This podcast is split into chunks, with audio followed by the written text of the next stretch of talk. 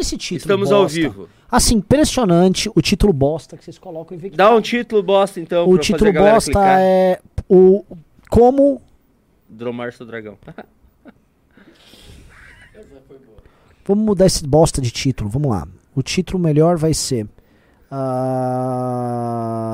hum, Dá uma ideia de título bo- bem bom aí, Beraldo. Derrotando os farsantes. Vamos analisar aí o que tá Derrotando os acontecendo. farsantes. Qual farsante? Ué, vamos falar deles agora. Todos. Absolutamente todos os farsantes vão ser derrotados. Farsantes. Ha. Boa noite, pessoal. Boa noite, Renan Santos. E boa noite, Cristiano Beraldo. Boa noite, Júnior Ramos. Boa noite, Renan. Boa noite, Júnior Ramos. Boa noite, Beraldo. Boa noite. Caralho. Boa gente educada, né? Caralho. E boa noite pra você em casa. E não só pra você, como toda a sua família e outras pessoas que eventualmente não estão assistindo esse programa. E se espirrar, saúde. É. Galera, é o seguinte, vamos falar aqui, estamos com ele, Beraldão aqui da massa, e vamos tratar, eu vou falar com a gente vai tratar aqui nesse programa. A ascensão dos picaretas, tá? Precisamos falar sobre Nicolas, precisamos falar sobre a Felipe Neto, que tão, eles estão se refutando mutuamente nas redes sociais. Vamos falar sobre o Janones, vamos falar sobre o toda essa, essa, essa gentalha. Vamos falar da- das eleições, porque é o seguinte: tá nas redes sociais, eu tô acompanhando no Twitter o desespero de alguns influenciadores petistas. Fica um cheiro no ar do tipo, parece que o, o Bolsonaro tá virando o jogo. É, eu ia falar, não é o que as pesquisas mostram, mas tipo, hello, foda-se, né? É, isso não quer dizer nada hoje. Ah, e ao mesmo tempo a gente vê assim, acertos e erros. O Bolsonaro parecia que estava acertando mais na campanha no segundo turno, mas aí ele vai e manda aquele comentário pedófilo lá, pe- aquele comentário bizarro dele. E aí você fala, bom, ele errou. Mas eu não sei, eventualmente o público dele vai lá e vai falar assim, meu, tô nem ligando. Tô nem ligando, assim, isso e nada pra mim é a mesma coisa. Então a gente não sabe, né? A gente não sabe como é que as pesquisas vão captar. Tô com algumas informações interessantes de análise de pesquisa, tá? Parece que as pesquisas, ah, especialmente o IPEC e o Datafolha, estão errando muito porque eles não incluíram o último PNAD, né, que pega a renda do brasileiro e tal, e houve muitas mudanças no PNAD. E por não ponderar a base amostral deles de acordo com o PNAD, é, eles estão tendo uma distorção na hora de, de ter isso. E as pesquisas que estavam tendo resultados melhores estavam ponderando ou já considerando na hora de captar as entrevistas o PNAD. Então tem uma diferença aí, que é uma diferença que, pelas pesquisas, vem beneficiando o Lula. E essa pesquisa que vem beneficiando o Lula, isso aí pode ser a causa da distorção. Aí um cara na internet, ele tá fazendo. Ele tá rev- fazendo uma revisão de todas as pesquisas e criou uma média geral das pesquisas mediante o PNAD. E o que acontece? Aparentemente, o IPEC, quando você revisa o IPEC, que é o antigo IBOP, pela, com o PNAD de 2021, ah, pa- parece assim um papo de louco, não. Se você revisa o IPEC mediante o PNAD de 2021, mas você entendeu? Se vocês revisarem o, o- o antigo IBOP, né, a pesquisa dele, com essa. Os parâmetros da- Exato. da- do retrato do que era a população brasileira em 21. Quando você faz essa revisão, é, o Bolsonaro ultrapassa o Lula. Com a ponderação que ele fez. E de acordo com a média, o Lula e o Bolsonaro estão muito próximos. Então eu ia te perguntar: um, como você sente? Como é que você tá vendo esse feeling? Você teve no Paraná agora. Dois, é uma outra pergunta interessante. Saiu também resultado do PIB de agosto. O PIB caiu 1,13, acho que foi isso. Não vi o número, mas Ma- só mas vi foi- que caiu. Caiu É. pra caralho. Né? Estavam Uhum. esperando 0,1, que já seria ruim, porque o Bolsonaro tá agora injetando muito dinheiro, mas não foi 0, tanto que caiu. Caiu mais de 1%. Foi a maior queda no ano. Ou seja, estamos vivendo uma recessão. O Bolsonaro tá vivendo uma outra coisa. A gente tá no meio de uma puta de uma recessão. Uhum. E aí agora eu vou jogar a pergunta pra você, que eu acho que é, é interessante. Amarra esses pontos da pesquisa à crise econômica e vamos que vamos, galera. Bom, vamos lá, Renan. A gente primeiro precisa né, voltar àquela velha reflexão do que está acontecendo com a sociedade brasileira, porque a gente tem teorias muito sofisticadas de entender o momento, a gente relaciona isso com o que aconteceu nos Estados Unidos, o fenômeno do trumpismo, como aquilo acabou, a eleição do Biden, que é uma pessoa completamente é, inadequada para o cargo que está ocupando, é, tendo em vista a idade, os vários momentos onde ele demonstrou senilidade e tal. Então, as- mas no Brasil, a gente precisa entender que esse fenômeno Bolsonaro, ele foi construído lá em 2018 a partir do próprio Bolsonaro, mas com grande influência do Carlos Bolsonaro. E eles estão longe de serem pessoas brilhantes que estudaram vários livros e perceberam uma mudança no, no, no, comportamento. Do... Eles, eles ali encontraram alguma coisa é, comportamental da população brasileira que era muito óbvio naquele momento, que era uma rejeição brutal ao PT, à esquerda de uma forma geral, e eles foram alimentando isso diariamente. E com isso eles foram percebendo eles foram testando os limites. Eles erraram várias vezes, assim, houve reações muito fortes contra o Bolsonaro. O Bolsonaro chegou ali é, no período pandemia, o pré-pandemia tava mal ali, tava com dificuldade, não fazia nada no Congresso. Aí depois ele foi, sentou no colo do Centrão, não teve efeito prático nenhum e dali ele começou a fortalecer essa base dele e a gente chega nessa eleição aonde o, o amor e o ódio estão muito constituídos. E não é um sentimento que predomina, não é o sentimento do amor. As pessoas não amam o Bolsonaro. É um sentimento onde as pessoas repudiam o outro lado. E aí você pensa o seguinte: boa parte dessas pessoas que hoje odeiam o Lula. Se você pensar como era a vida delas lá na época do Lula, com aquele dólar de 1,60, aonde você estava no momento as pessoas se sentindo bem porque poderiam financiar seus carros em 60 meses, a, um, a uma prestação cabia no bolso, mal ou bem a gente tinha mais emprego. Enfim, era um momento econômico muito mais próximo. Mas mesmo assim, mesmo vivendo hoje pior, as pessoas estão com raiva, porque elas reputam ao Lula a responsabilidade, ou ao PT, ou à esquerda, a responsabilidade pela perda de qualidade de vida delas. É, como não é assim, a população brasileira em geral, ela não é uma população que se aprofunda em análise, ela não lê uma, uma notícia e vai lá pesquisar, ela simplesmente recebe uma notícia mentirosa no zap, que obviamente é mentirosa e ela encaminha aquilo. Então é. ela não está preocupada assim com a verdade, em compreender o movimento. Ela quer acreditar em alguma coisa que seja fácil dela captar então eles entenderam isso. É, se você ligar a Jovem Pan, é sempre uma mensagem objetiva fácil de passar para frente. Não Nossa, tem sofisticação nenhuma. É, né? Ela tá pronta para você compartilhar. É, exatamente, é isso. E se você olhar várias notícias assim, absurdas, tem lá, compartilhe. Né? É, informe seus amigos e tal. Assim, eles vão alimentando isso. E a gente tem essa experiência aqui quando a gente. Assim, eu gravo um vídeo no TikTok é, e não falo nada, eu tenho um padrão de compartilhamento e quando eu termino o vídeo falando compartilhe esse vídeo para alertar o seu amigo petista, o compartilhamento é muito maior, as pessoas tendem a responder esse tipo de estímulo. Então, com esse cenário, é, a gente chegou num ponto onde as pessoas, assim, metade do Brasil está levado pelo ódio por um lado e a outra metade está pelo ódio do outro. Qual é esse número? Eu não sei. Assim, a gente não consegue saber, sobretudo com a falta de credibilidade das pesquisas depois dos resultados que a gente teve é, nesse primeiro turno e que não foi a primeira eleição onde as pesquisas tiveram um resultado errado. Né? Mas agora, enfim, pelo uso do bolsonarismo e que é metade da população dizendo, porra, tem uma fraude aí e tal, é... essa justificativa que você deu, que é o óbvio, isso eles vão usar na CPI, se tiver uma CPI.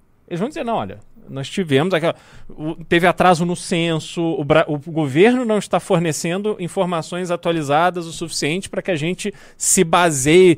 E é, é a artimanha que eles usam. Ele sabe, ele sabe o que mudou. Esses caras vivem disso. É um monte de estatístico Sim. consumindo informações geradas pelo IBGE. Então ele sabe que mudou, mas ele sabe o que é conveniente, ele sabe qual é a justificativa que ele pode dar você em cima dos institutos de pesquisa vai causar algum efeito prático? Não. Talvez o que você consiga fazer é o seguinte: olha, para você fazer uma pesquisa, não só você precisa registrar no, no TSE, mas você precisa seguir este método aqui.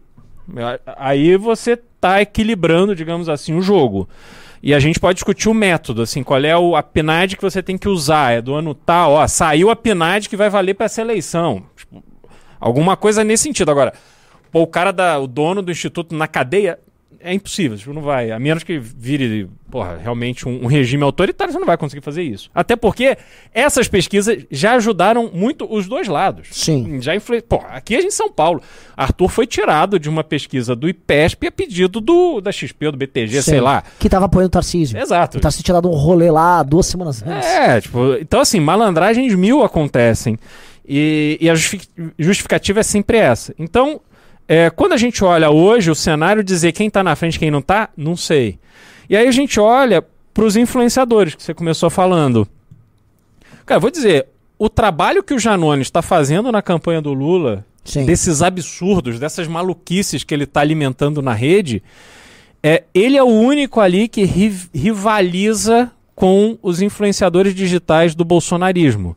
Porque aqueles. O Felipe Neto. Ele, ele tem muita opinião para dar, ele não, não faz esse trabalho sujo do Janones de lançar um vídeo de um ator pornô falando que é o Nicolas. Tipo, Sim. ele não faz isso, entendeu? Porque ele é muito é, é intelectual para isso. E é um jogo muito baixo, que o bolsonarismo joga esse jogo baixo com muito mais eficiência. E o Janones foi uma grande aquisição para o- a, a eleição do Lula, senão a situação estaria muito pior para eles. Agora, é, olhar esse cenário de resultado, eu acho que essa é uma eleição que acontece tanta coisa todo dia, você falar em mais, sei lá, 13 dias de eleição, porra, é, um- é uma eternidade, tudo pode acontecer, né? Tudo, absolutamente tudo pode acontecer. E a gente vai ter que esperar até o último momento para saber qual vai ser o resultado. É, tu- tudo é futurologia, assim, é bola de cristal. Eu tô. Eu tô acompanhando isso aí, né? Tava, eu tava olhando assim, assim, porra, pode ser que a gente veja aí uma reviravolta, que seria uma reviravolta muito louca. E, e uma coisa que a gente sempre acompanha é, é, Enfim, como a gente sempre fala, e é bom a gente lembrar aqui, independente do resultado das eleições, a gente sabe algumas coisas. Primeira coisa, eu tenho certeza que se o Lula perde essa eleição, ele não disputa a próxima. Uhum. É, primeiro que seria uma derrota muito humilhante para ele, seria um cansaço, um desgaste muito grande. Aí ele colocou a imagem dele a perder numa eleição que provavelmente todos os acólitos, institutos de pesquisa, todo mundo falou, você já ganhou. Uhum. E ele foi elevado para uma eleição falando que ele já ganhou. Se ele perde, eu acho que o Lula desiste. Eu ainda acho que o Lula é o favorito. Uhum. Tá? Apesar de todos os pesares, apesar de todos os erros nas pesquisas, tudo vem se mantendo para uma ideia de que ele permanece com aqueles 6 milhões de votos na frente. E 6 milhões ainda são 6 milhões. Uma outra coisa, tá? É, que a gente precisa colocar também. Eu tô vendo umas campanhas dos bolsonaristas do vira-voto. Vamos virar voto, estamos virando voto. Aí eu fui acompanhar a campanha do Nicolas do vira-voto. E assim, tá um negócio gigantesco. O cara tá lotando onde vai. Só que eu fui ver as cidades, né? Aí o centro-sul de Minas, né? Que assim, Já é Bolsonaro. já é Bolsonaro, né? Então no centro-sul de Minas, ele não tá virando voto. Uhum. Ele tá esquentando o voto. E eu acho que tem algum mérito em esquentar o voto, por quê? Porque pra mim, em grande medida, as eleições vão ser definidas pela. Pela Abstenção. abstenção. É. Então, se ele manter o eleitorado Uhum. dele quente, é, o eleitorado vai lá e vota. O do Lula vai votar? Não sei. Aí teve essa decisão do Barroso hoje Sim. do, de liberar de liberarem no transporte público pra Uhum. galera poder ir votar. Fala o quê? Ah, desculpa, desculpa. Então eu acho que tem um, um- eu acho que essa decisão do STF foi fundamental para o Lula manter a vantagem dele, uma decisão que Uhum. ainda que eu considere ela correta, ela claramente ela beneficia o Lula. E eu não sei que, se caso essa de- decisão beneficiasse o, o Bolsonaro, eles dariam o mesmo despacho, né? Uhum. E do outro lado, o Bolsonaro tá no seguinte jogo. Ele precisa esquentar o público dele e fazer com que o público dele, tipo, você, a família inteira foi votar, mas o tio e o avô não foram. Leva todo mundo, é guerra. Que é uma coisa que quem fez muito bem foi o Trump nas duas eleições, em 16 e 20. Ele conseguiu ter um engajamento do eleitor dele que foi massivo. Uhum. Um negócio Sim. muito grande. Ah, Sim. Foi ah, 20, se não me engano, foi a eleição com o maior registro de demora de votação, filas, assim, Sim. muita gente, muita concentração de, de eleitores pro Trump, realmente. E, e é, pra galera que tá assistindo, só uma coisa pra vocês lembrarem. É, o Trump, ele perdeu do Biden, mas ele perdeu, e o Biden virou o jogo quando chegaram aqueles votos em carta. Uhum. Porque ele, até determinado momento, ele estava ganhando as eleições. Tá até 60, 70% da apuração estava ganhando e foram computados primeiros os votos que foram é, depositados na urna. Lá é aquele método de furo e cai. Uhum. Quando chegou os votos por carta é que o Biden virou. Ele virou num, em de- determinados estados e tal, mas até certo momento o Trump ainda estava ganhando naqueles estados que os democratas costumavam ganhar e tal. E, e graças a esse voto por correspondência, acho que o Biden virou inclusive na Flórida pra cima dele. Mas é, foi um fenômeno diferente. Tanto que os republicanos até agora não reconhecem, pra valer mesmo, a vitória do Biden. É. Essa, essa votação em carta, que foi muito falada na época, meio que equivale a essa decisão do Barroso hoje de, de, de subsidiar o transporte público para as pessoas votarem, né? Porque lá o voto não é obrigatório e você pode votar de casa, até porque você não vota só sobre o- a eleição do presidente ou do governador, você vota sobre uma série de temas da sua comunidade. E o voto em casa ele faz sentido por causa disso, porque tem temas ali que você precisa estudar, entender, perguntar, então você tem mais tempo para se informar, decidir, põe no correio e vai. E aí o, o volume de votos feitos dessa forma foi maior do que os outros, mas também você teve mais filas para votar eh, do que normalmente se tinha. Então, essa- essas forças, e aí você tem a, a questão da internet, por um lado, que mobiliza as pessoas de uma forma diferente, e você também tem decisões que são tomadas ao longo do processo eleitoral que vão influenciando, e vira uma loucura. Sim. Né? Sim. E, e assim, como os tribunais estão com muita força, eles podem fazer muita diferença agora na, na reta final. O TSE, também é a mesma coisa. O TSE, ele tá censurando um monte de coisa do campo bolsonarista. Mas o Janones tá na livre. A Patrícia Leles não para de mentir. Ela falou, por exemplo, que o Carluxo foi internado semana passada por overdose de cocaína. ela mandou essa assim. Ah, mas ela mora nos Estados Unidos. Ué, mas o, o- o Alexandre de Moraes manda derrubar a conta da pessoa no É. Twitter. O Twitter derruba a conta. Pessoas no Brasil não têm acesso à conta do Alan, do Alan dos Santos. Uhum. Mas tem acesso a, a- a- essa moça, essa, essa Patrícia Leves. e fica por isso mesmo. Né? É uma Como coisa. vai ficar depois da eleição isso, Renan? Cara, que assim, morreu esse negócio de fake news e contra fake news. A, a mídia abertamente tá a- ajudando a.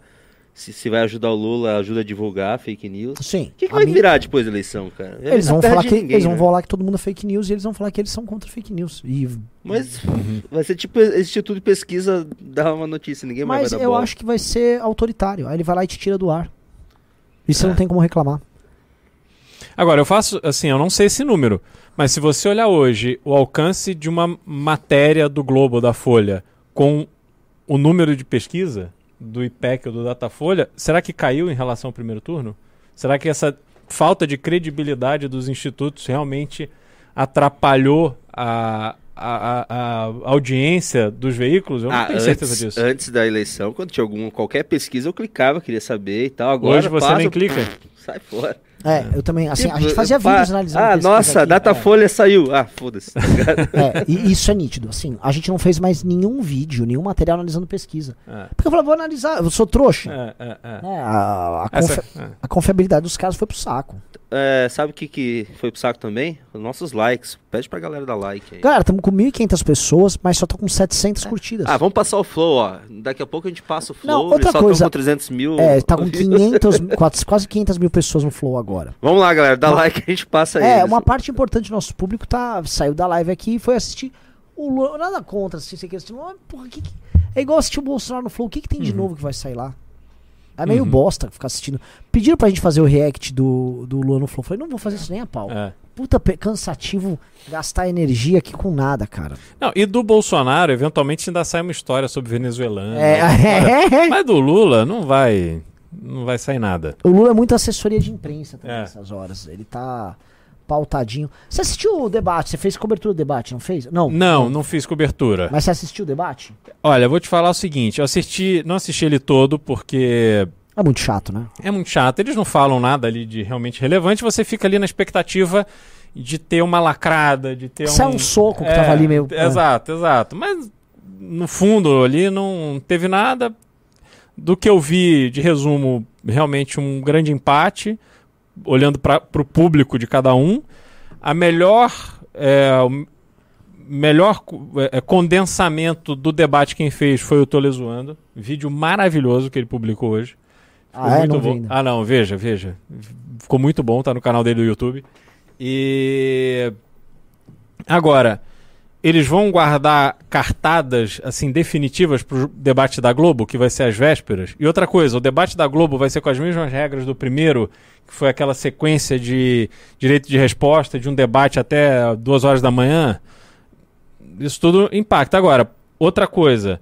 O Lula, com 77 anos, ficar de pé duas horas ali respondendo o Bolsonaro, aquela dinâmica da Band é claramente pior para ele do que é para o Bolsonaro. Então, Bolsonaro, nessa dinâmica, ele leva vantagem, tem que saber explorar melhor isso. Né? É que nem jogo de futebol, deixar o cara ficar cansado, cansado, cansado, aí você parte pra porrada no final, que ele já tá. A cabeça já, já não, não tá respondendo direito. Agora, você acha que. Assim, é, é. O debate, qual é o peso do debate? Indecisos? Indecisos Não, acho que não virou ninguém. não vira O, ninguém, o né? Bolsonaro, no momento que ele mais brilhou, que foi no final, aí tinha tempo pra ele falar, aí ele começa a falar de Daniel Ortega. Uhum. Eu não sei qual a pira dele, de, assim, de ficar falando tanto de Daniel Ortega, porque isso pega o público dele ali, mas o público dele já tá com Sim, ele. exato, esse é o ponto. Então, eu não entendi, sabe? Ele podia dar uma mensagem pra tentar abrir um público novo. Ele não foi pra essa É, linha. e não é mesmo o Lula, quando falou ali da.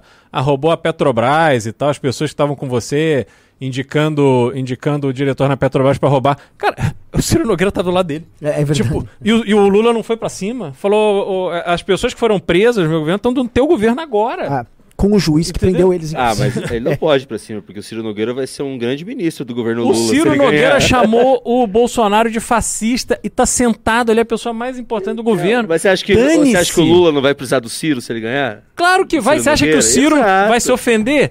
Ciro, porra, É. isso é do jogo, cara. Ele vai falar, mandou bem. É, tipo, porra, vale quem ganhar. Quem ganhar tem o poder, tem a caneta, tem o dinheiro, pronto, acabou, resolveu ficar todo mundo amigo. É. Entendeu? Então, Mas assim. Eu tô achando que o Bolsonaro vai ganhar. É, mas é achismo. Sentimento. assim. Ah, se bem que eu errei tudo né, nas últimas. Mas assim. Mas por o que, que você acha? é. Assim, eu tô com um feeling de, de, tipo, tá um, não digo um clima de virada, mas um clima de Tá. apreensão muito grande na esquerda, porque Pra começar, eu tenho um, um- assim, isso é totalmente é, papel de alumínio, mas pra mim, pesquisa é, é para tentar é, fazer, a, por exemplo, a, a pesquisa fica próxima ali, eu acho que o Lula tinha os, teus, os seus 44% e o Bolsonaro tinha muito mais do que isso. A pesquisa para diminuir o Bolsonaro para aumentar o Lula. eu não acho. Daí assim, chega perto, ah, claro que sim. Não, não, que tem, assim, que, que tem, tem. Mas Essa eu é quero dizer o seguinte: o é Bolsonaro. papel de alumínio. a pes- o, o- o Lula tava dando nas pesquisas do Datafolha é, votos válidos 50 a 51, ele terminou com 48. Ah, É, o Bolsonaro tava 37 a 39, ele terminou com 43. Ali dá pra falar assim, tem uma diferença grande, a gente pode talvez atribuir uma má fé aí. eu acho que é uma fé. É, E- Em outras não tava assim. Teve o Atlas, tava, deu bem mais próximo. Uhum. Só que assim, o bem mais próximo, o bem mais próximo é o Lula tá ali com quase 50 sempre. E ele teve quase 50. É. Mas acho que animou, deu um gás muito grande mostrar que as pesquisas estavam erradas. Vai ter muita gente que vai votar. O Moro, tem muita gente do Moro que não votou no Bolsonaro. O Moro tá com o Bolsonaro, vai votar, já é mais voto. Vai já juntando um pouquinho aqui, um pouquinho ali. E é um público muito mais engajado do que o público petista para votar. Muito mais engajado. Não, mas o eleitor do Moro não votou no, no Lula. Lula. Ele votou no Bolsonaro. não, já. mas não. Eu, cara, E outra coisa, no Paraná, sem- do Moro. Governador, o cara já elegeu o Aí Moro. que tá. O Ele sair o votar só no Bolsonaro, que ele, o cara que não votou no Bolsonaro. Primeiro turno, por exemplo, o Ratinho escondeu o Bolsonaro. Agora, Você acha? Esse- Não escondeu o Bolsonaro. Claro que escondeu, não teve nada do Bolsonaro do Ratinho no primeiro turno. Eu acompanhei. Nada, nada, nada. E ainda quando ganhou, falou que. é, sabe, lá não teve essa polarização. Essa foi a Ele mandou essa? Isso.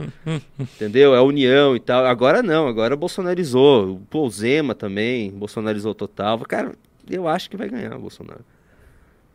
Eu acho Bom. que dá pra buscar esses 6 milhões de é votos. aí. 6 milhões. né? Diante, diante desse prognóstico do Júnior, se preparem que o Lula tá com tudo pra levar. Exatamente. Caralho, assim.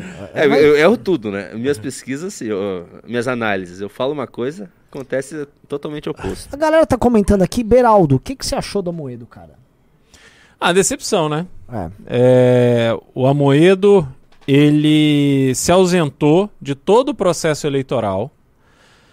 Ele tinha chance de brigar em relação ao novo, porque o que fizeram com ele no novo foi uma sacanagem. Eu gravei vídeo sobre isso. E aí, quando chega o momento eleitoral, onde os inimigos dele estavam com todo o protagonismo, com o partido dele na mão, ele, ele se ausentou. Aí, do nada, absolutamente do nada, no segundo turno, ele chega e fala: vou votar no Lula, porque a gente precisa vencer o Bolsonaro. Quer dizer, não é só ele dizendo, fazendo uma confidência, não, é ele militando o voto no Lula, porque o voto no Lula vai garantir que você tire do poder o Bolsonaro, que na avaliação dele é pior. Só que. ah, Você conhece alguém que vai votar no Lula só porque o Amoedo pediu? Não tem o menor sentido isso. Entendeu? Não Tipo, o que, que ele É, ela- ganhou fazendo A- isso? Ele pode ter a opinião que ele tiver, mas, porra, ele vai a essa altura, depois de ter criado um partido, a- quando a Dilma foi eleita presidente, e aquelas pessoas que se uniram a ele no início do processo de formação do novo estavam claramente desiludidas com o Brasil, que elegeu uma figura como Dilma Rousseff presidente. Aí agora ele vai falar que ele vai votar no Lula? Cara, não dá. Pela, pela história dele, ele era o cara que tinha falado, ó, vou votar no Lula. Eu acho até que o, o Bolsonaro é pior que o Lula é pior. Ele pode ter a opinião dele. Mas não dá pra gente escolher entre essas duas figuras e tal. Ah, vou votar no Lula. Porra, então, o que, que que exatamente ele fez? Qual foi o trabalho? Qual foi a contribuição pro processo político eleitoral brasileiro? Aí eu não vejo. E aí eu vou falar uma coisa do, dele, assim, eu concordo gênero grau com você. É, mostra duas coisas. É, não tem liderança, cara. Não. Outra coisa, pô, por que não avisou as pessoas, sabe? A gente divulga ele pra caralho, Uhum. fala bem dele pra caralho. Se avisar, dá um toque ao meu. Eu vou anunciar que eu vou votar no Lula tal. Pô, não faz isso Uhum. tal. Pra quê, cara? Pra Assim, quê? aí eu fico pensando, qual é a grande turma que o Amoedo vai liderar a partir de 2023?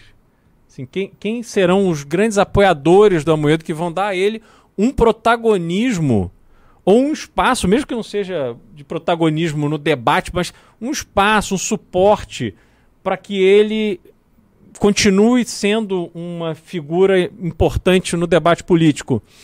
Vejo. Eh, Os esquerdistas não vão apoiar o Amoedo. Zero. Ah, a Entendeu? Rosana Herman, é uma jornalista de esquerda lá do Rio Grande do Sul.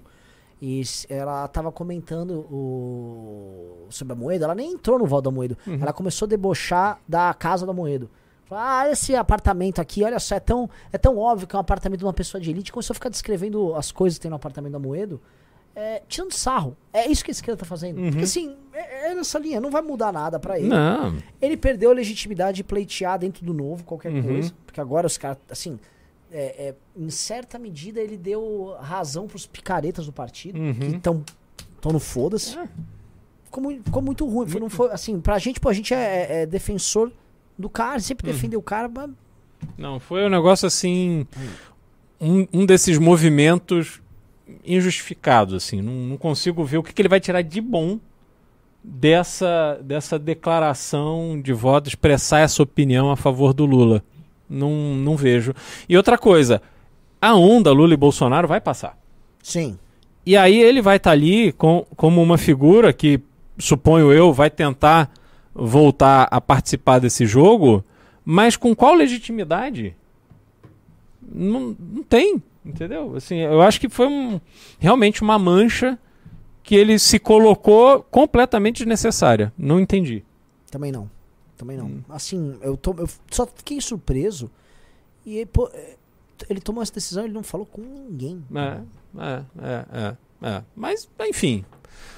Ah. Sei lá, a, a gente começa a entender como é que o novo virou a confusão que virou também. Porque uma, uma atitude dessa, completamente isolada, mostra uma falta de habilidade de diálogo também. Sim. Né? Política é, é você dialogar, é você reunir forças, é você ter grupo. Não se faz política isolada. Eu realmente não sei quem é o grupo dele hoje.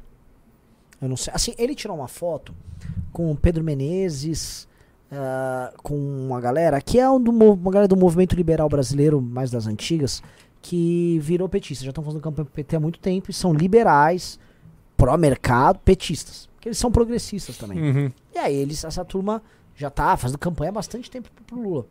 E aí ele tirou uma foto com os caras logo depois de declarar a voto no Lula. Então eu fico um pouco Sei meio não, acho que ele tá passando muito tempo na Califórnia, né? Pode ser isso. Sei, cara, assim, eu gostava tanto do Amoedo. É. Gosto do Amoedo, gosto do cara. É que tipo, foi muito, tipo. E a Uhum. gente, porque assim, a- sobrou a bucha na colo- no colo de todo mundo que Uhum. defende ele. Sim. E. Enfim, cara, não- eu não. É, uma pena. Uma pena. é, eu, fiquei, eu, fiquei bem, eu fiquei bem tonto com isso. E eu Uhum. acho.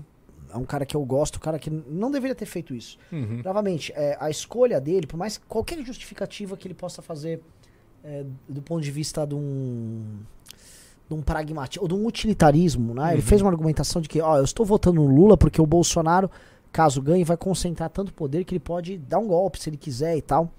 De qualquer forma, o voto dele, ou essa declaração dele, não vai mudar o destino das eleições. Não. Porém, é, ela passa um sinal muito ruim perante as pessoas que acompanham ele e estão ao redor dele. Então, que tal não fazer? Sim. Né? É o que você falou, não, que tal não fazer? Exato, exato. Assim, Precisava. porque se o, o Bolsonaro ganhar, ele te- teria toda legitimidade para ser a oposição de direita. E se o Lula ganhar, tudo que ele falar, fala, porra, mas você não era o cara que estava dizendo que ele ia ser melhor? Aí começa a ter corrupção no governo do PT, começa a ter crise econômica, que obviamente vai ter, começa a ter tudo isso. Porra, É, é entendeu? Isso, Não- é isso, é isso. Assim, vai sobrar no colo dele gratuitamente. Uhum. Aí não adianta ele explicar, não, porque na época tinham governadores É. e blá. Aí o cara fica, qual governador? O Tarcísio que tá fazendo oposição ao Lula? Uhum. Aí, aí, cara, É. Ah, é assim, ah, não, mas é porque ele. O, o, o Bolsonaro ia operar o, o Supremo pra ele ter maioria. O Lula já tem maioria do Supremo. É. Ele indicou, ele e a Dilma indicaram, a maioria dos ministros estão ali. E ainda tem mais duas indicações pra fazer no no, próximo. no próximo mandato. E assim, o, o- gente, é, se na época do impeachment da Dilma e um pouquinho depois a composição do STF é uma composição que estava dando trabalho pro PT, porque tinha sempre maioria de um, por exemplo, Uhum. pró-decisões da Lava Jato, é, isso mudou quando o próprio Bolsonaro colocou primeiro o Cássio Nunes, que Sim. vota a favor do PT. Uhum. E mudou também a postura, porque conforme foram saindo os caras que eram pró-Lava Jato, vamos dizer assim, é, por mais que um Alexandre de Moraes tenha sido indicado pelo Temer e o, o Bolsonaro indicou o, O André Mendonça. André Mendonça e o Cássio Nunes, eles vão numa linha do ponto de vista desse combate à corrupção, que é o que sempre deu, medo no PT, porque tem muito processo envolvendo eles, eles vão numa linha que é muito benéfica pro PT. Uhum. E aí, o, sobra pro Barroso, especialmente pra ele, e pro Alexandre de Moraes, um trampo de ficar legislando e investigando e atacando adversários que eles sim estão beneficiando diretamente o PT. Uhum. Então, o que a gente tem, assim, o STF, em grande medida, ele serve ao PT em tudo que interessa o PT. Uhum. Então o Lula já tá com isso na mão. Sim, sim. É, é uma enfim, situação realmente incompreensível. E a gente vai falando essas coisas, né, olhando para o futuro do que nos aguarda. Cara, o Brasil vai passar por um período muito difícil. É, é horroroso o que nos aguarda. Uhum. E assim, tem, me falaram que tem 700 mil pessoas vendo o, o Flow agora. É, pensem aqui, vocês estão assistindo agora. é, essas pessoas não têm muita ideia do que aguarda elas. Não. Quando eu vi agora o resultado do, do PIB, né? Eu tava vendo alguns economistas conversando, né? Assim, cara, com a injeção de dinheiro e corte de impostos que nós tivemos agora, você ter 1.11, 1. foi, acho que 1.13 de recessão é muito ruim, mas não é, não é que é pouco ruim, é muito ruim. Porque todo mundo esperava assim. é, eu conversei com o Kim sobre isso. Você tem a bomba fiscal que já vai começar em janeiro. Uhum. Por quê? Porque muita coisa que a PEC Kamikaze segurou, ela não pode ficar retida no ano que vem. Gastos enormes. Outra coisa, você teve corte de impostos sem a contrapartida em corte de gastos. Uhum. Então você simplesmente estourou o teto aqui com a PEC Kamikaze e aí tem um rombo só direto da PEC Kamikaze de 400 bi para agora. Fora que tem o problema do corte de impostos no ano que vem. Como é que isso vai ficar? E ninguém tem ideia disso aí. Uhum. Só que você teve os juros que tava até, acho que começo do ano tava em 2%, ele tá em 14% e subindo. E já falaram, aliás, falaram uma coisa que você falou, tá? Alguém comentou comigo, ah, um, um cara, um grande banco Uhum. americano que trabalha aqui no Brasil, já tá com informações disso e comentou, o Lula vai porrar ainda mais os juros. Aquilo que Sim. você falou. Uhum. Mas vai porrar com 20%? E Já teve, com o Lula presidente, já teve 25.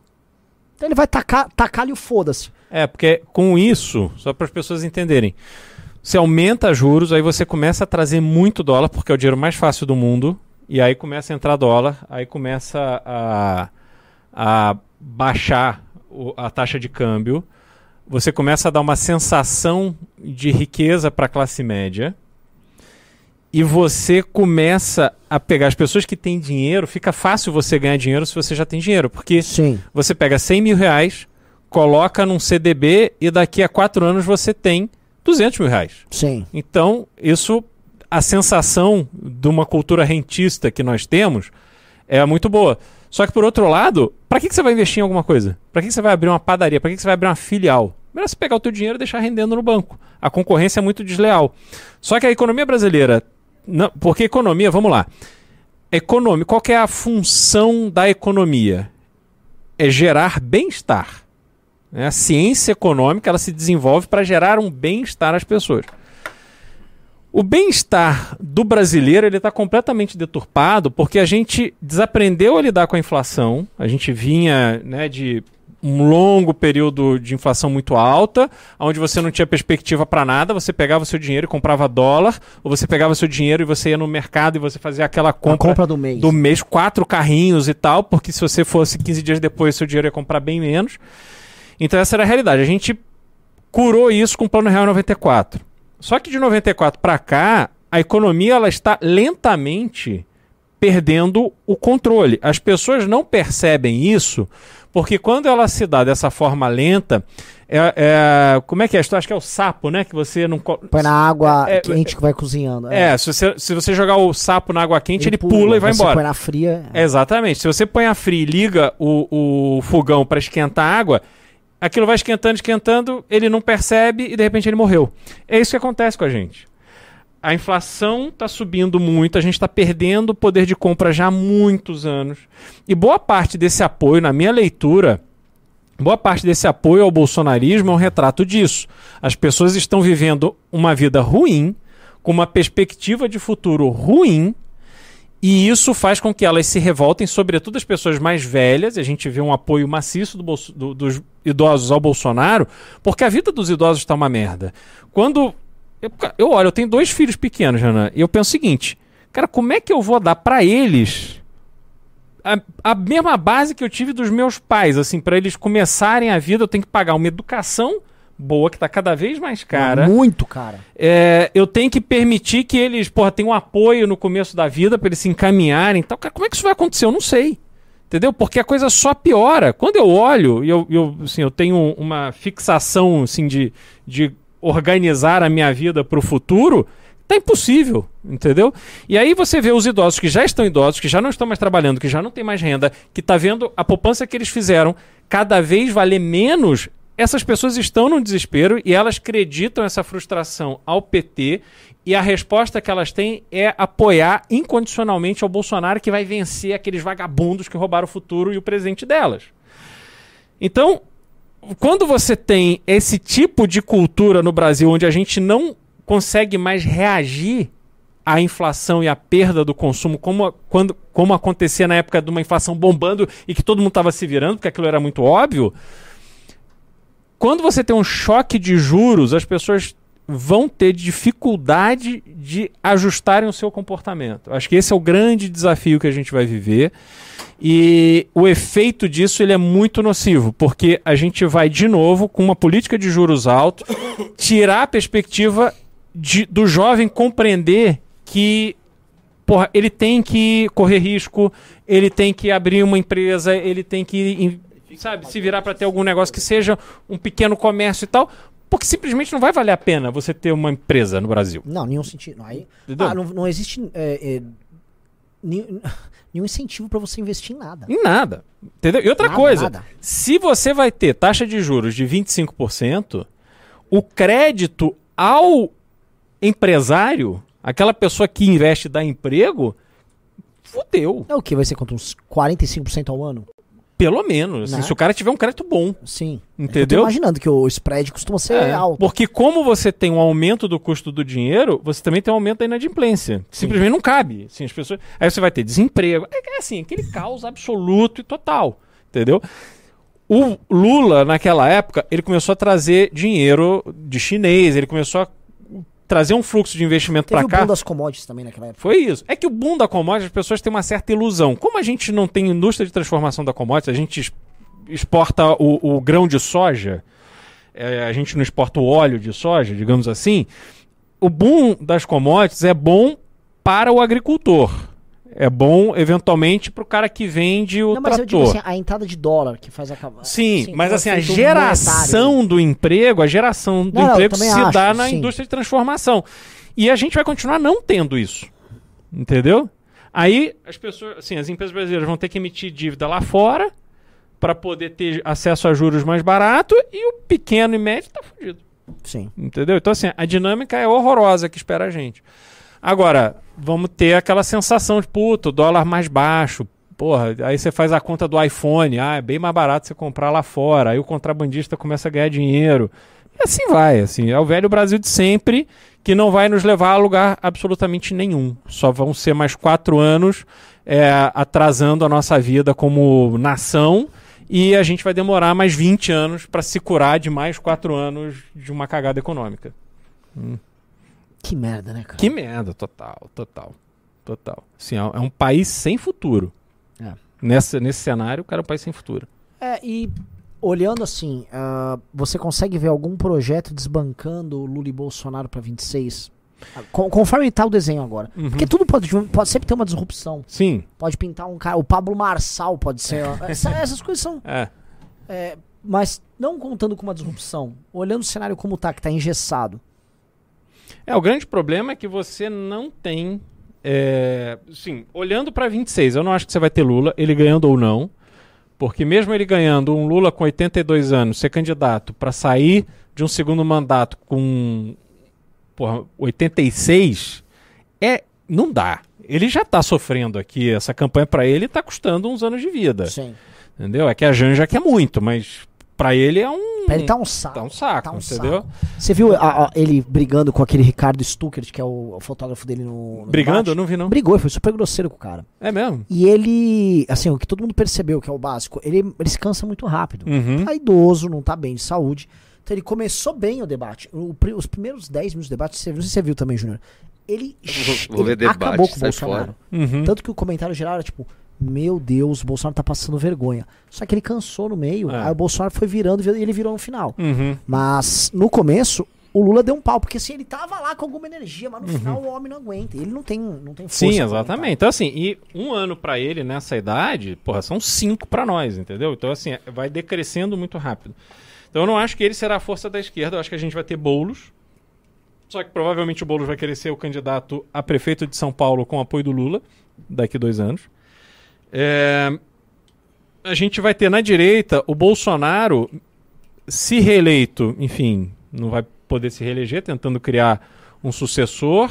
É, se perder, eu não vejo ele como em condições de ser o líder da direita brasileira. Ele, ele- ele- esse bolsonarismo precisa se consolidar na figura de um líder. Ele não é um líder. Ah, mas o bolsonarismo já se consolidou. Não, mas na- não na figura dele. Ah, Tem que trazer outro líder. Ele não tem paciência pra isso. É porque ali com a estrutura toda da presidência é fácil, Júnior. mas é que o pessoal também tá achando que ah, tá engessado entre só o bolsonarismo e o lulismo. O pessoal esquece aquilo que o Alexandre fala. O pessoal fica burro na eleição mesmo. Daqui dois anos, a- a- quando teve a eleição do Bolsonaro, era, um- era uma avalanche bolsonarista. É, ali na metade, na, na eleição para prefeito, o Bolsonaro tava em baixa pra caramba. Sim. Não elegeu ninguém. Uhum. Vai acontecer de novo isso. E Você acha que as pessoas tá, fora, elas entram num, num vórtex maluco? entra num frenesi de loucura e, cara, eleição é, majoritária é isso.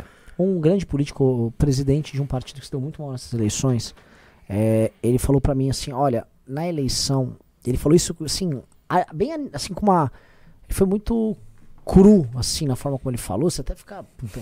ele falou assim, ah, na eleição o eleitor é como se fosse uma cadela no cio. Ele usou esses termos.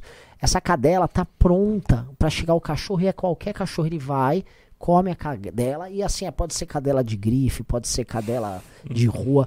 Ela tá no cio e esse cachorro vai comer essa cadela, vai emprenhar essa cadela e é um pequeno período o cio. Entendeu? Então esse período eleitoral depois passa, aí você vê o que você faz, você manda pra carrocinha e tal. Ele falou aquilo e eu olhei assim e falei, foi escroto.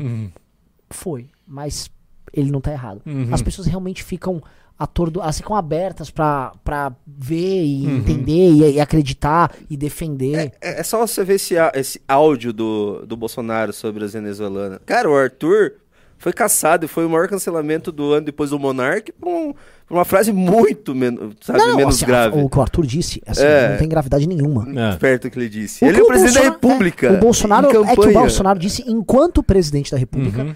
Que pintou um clima dele com meninas de 14, 14 anos. 15 anos.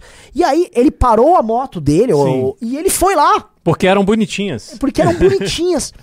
E aí ele viu que era outra coisa e não sei o quê. Que? É bem isso, entendeu? Então, É. Agora, eu me lembro, Renan, quando eu era, sei lá, eleição de 89. Então eu tinha 12 anos de idade. E, e aí eu, enfim, era contra os candidatos de esquerda, que era Lula e Brizola, que eu me lembro. Aí eu, uma vez eu tava numa aula, assim, e comecei a bater boca é, contra o Brizola. Aí o menino, que eu acho que o pai tinha alguma ligação com o Brizola, mas vamos lá, me fala, por que, que, o que, que o Brizola fez? Cara, não faço a menor ideia, eu não sabia o que responder. Eu só sabia que eu era contra ele. Ah. Então acho que as pessoas. É, é isso. As pessoas são. é, elas têm uma ideia, mas elas não sabem se aprofundar naquele Nada, tema, assim, dar nada, uma nada. justificativa. Era igual torcer pra um time. É, exatamente. Eu é gostava paixão. do Collor, porque meu pai falou pra gostar do Collor, eu tinha uma bandeira do Collor, acho que o número do Collor era 20. E eu ficava com a minha bandeira do Collor lá. E eu, tipo, eu, É. eu era uma criança, eu tinha, eu tinha ainda 6 anos, era bem pequeno. E eu, eu ficava assim, absolutamente revoltado com que não voltasse no Collor. Exato, era isso. É, é a mesma a coisa. S Dilma, a gente pode ir mais, é, mais recente. A S tudo, era um movimento pró-Aécio absurdo na direita brasileira. Você Sim. fez campanha pro Aécio, cara. Sim. Não, mas assim, é que no, o Aécio, ele já vinha, ele tinha sido deputado, ele foi presidente da Câmara, ele foi governador de Minas, ele já vinha numa história. O Collor era um completo desconhecido naquela época. Não, não tinha razão, assim, pra eu nos meus 12 anos e o Renan nos 6 anos dele, É. a gente tá apaixonado pelo Collor. Mas é porque realmente o momento da eleição gera esse tipo de sentimento. Você quer que o seu time ganhe. Sim. É, é isso, entendeu? Quando- E eu era malufista ainda, né? Quando era criança. Então, eu, assim, eu. E teve uma época, eleição perfeita em 92. O Maluf contou com o apoio do Ayrton Senna. Eu falei, olha, Ah. pro combo ficar completo, faltava só o Jaspion declarar apoio pro Maluf. E eu, meu, assim, meus heróis estavam juntos. Eu falei, é impossível. E o Maluf ganhou da Erondina ainda. Fiquei. Foi da foi do Suplicy naquela eleição. Fiquei muito feliz. Né? É foda. E vai ter a briga ainda pela, agora, depois da eleição. O Bolsonaro ganhando ou não, vai ter a briga pelo sucessor, né? Zema, Ratinho Júnior. Não Pode vai ser ser o Ratinho. Ele não vai apoiar o Ratinho. Ele não vai apoiar o Zema. É, talvez ele apoie o Tarcísio, que vai ter aquela escolha de Sofia. Vai sair, se ele fizer um governo razoável em São Paulo, vai sair de não disputar a, a, a reeleição para ser candidato a presidente. Aí vai de- depender de uma série de É, coisas. Nem tô falando do apoio dele, tô falando que vai ter. Não, mas- Ratinho quer, Uhum. Zema quer, Não quer, vai mas ter assim. o Tarcísio, vai ter. O Zema não tem condição de fazer, na minha leitura, uma eleição majoritária nacional. Assim, candidato a presidente. Não vejo. Pô, ganhou Só, duas vezes só no fazer um primeiro comentário que a turno. galera aqui no chat não faz conta, né? Estão me xingando deu quando tinha 8 anos de idade gostar do Maluf. Pô, gente, tinha 8 anos de idade, não enche o saco, velho. Eu era uma criança. eu- Orra. Não é o Sabará que, É, falou que gosta hoje do que Maluf, gosta- mano. Hoje acha que foi o melhor prefeito. É, exato. Sabará saberá. Não, e outra coisa, a gente tá falando final da década de 80. Não, não tinha todas essas informações Não, sobre o Maluf. é. Tipo, Parecia folclórico é, só. exatamente. E outra coisa, o Maluf tinha sido candidato contra o Tancredo pelo lado dos militares. A gente precisa lembrar disso. Em 86. Não, 84, né? O quê? É, foi 84, o Tancredo ganhou para presidente no colégio eleitoral contra o Maluf. Então o Maluf representava os militares.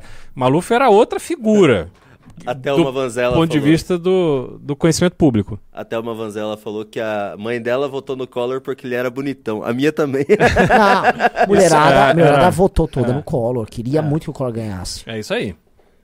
Exatamente. Aquela eleição foi uma eleição. Cara, Lembra, tinha um curiosa. cara que era o brigadeiro alguma coisa, que tinha um voto, ele vote no brigadeiro, ele é bonito e tá solteiro. Isso assim, met- Isso eu não lembro. é, não. anos 20, anos 30. Bo- Bota no Google que você vai ver aí o, o Júnior. Ele perdeu o brigadeiro, mas o slogan dele era esse. É mesmo? Chavam ele bonito, é vote no brigadeiro, ele é bonito e tá solteiro. Mas era o brigadeiro Eduardo Gomes? Que era o candidato o- a presidente? Era um candidato a presidente que perdeu. Ah, então, que foi. Foi o, o nome do doce brigadeiro veio dessa eleição. Ah, é? É, que as mulheres faziam o doce de chocolate para vender, para ajudar, para dar o dinheiro para a campanha do brigadeiro. Ah, então é, com certeza, É. porque é a mulherada que fez a campanha dele. É, é isso E o slogan era vote no É. brigadeiro, ele é bonito e tá É. solteiro.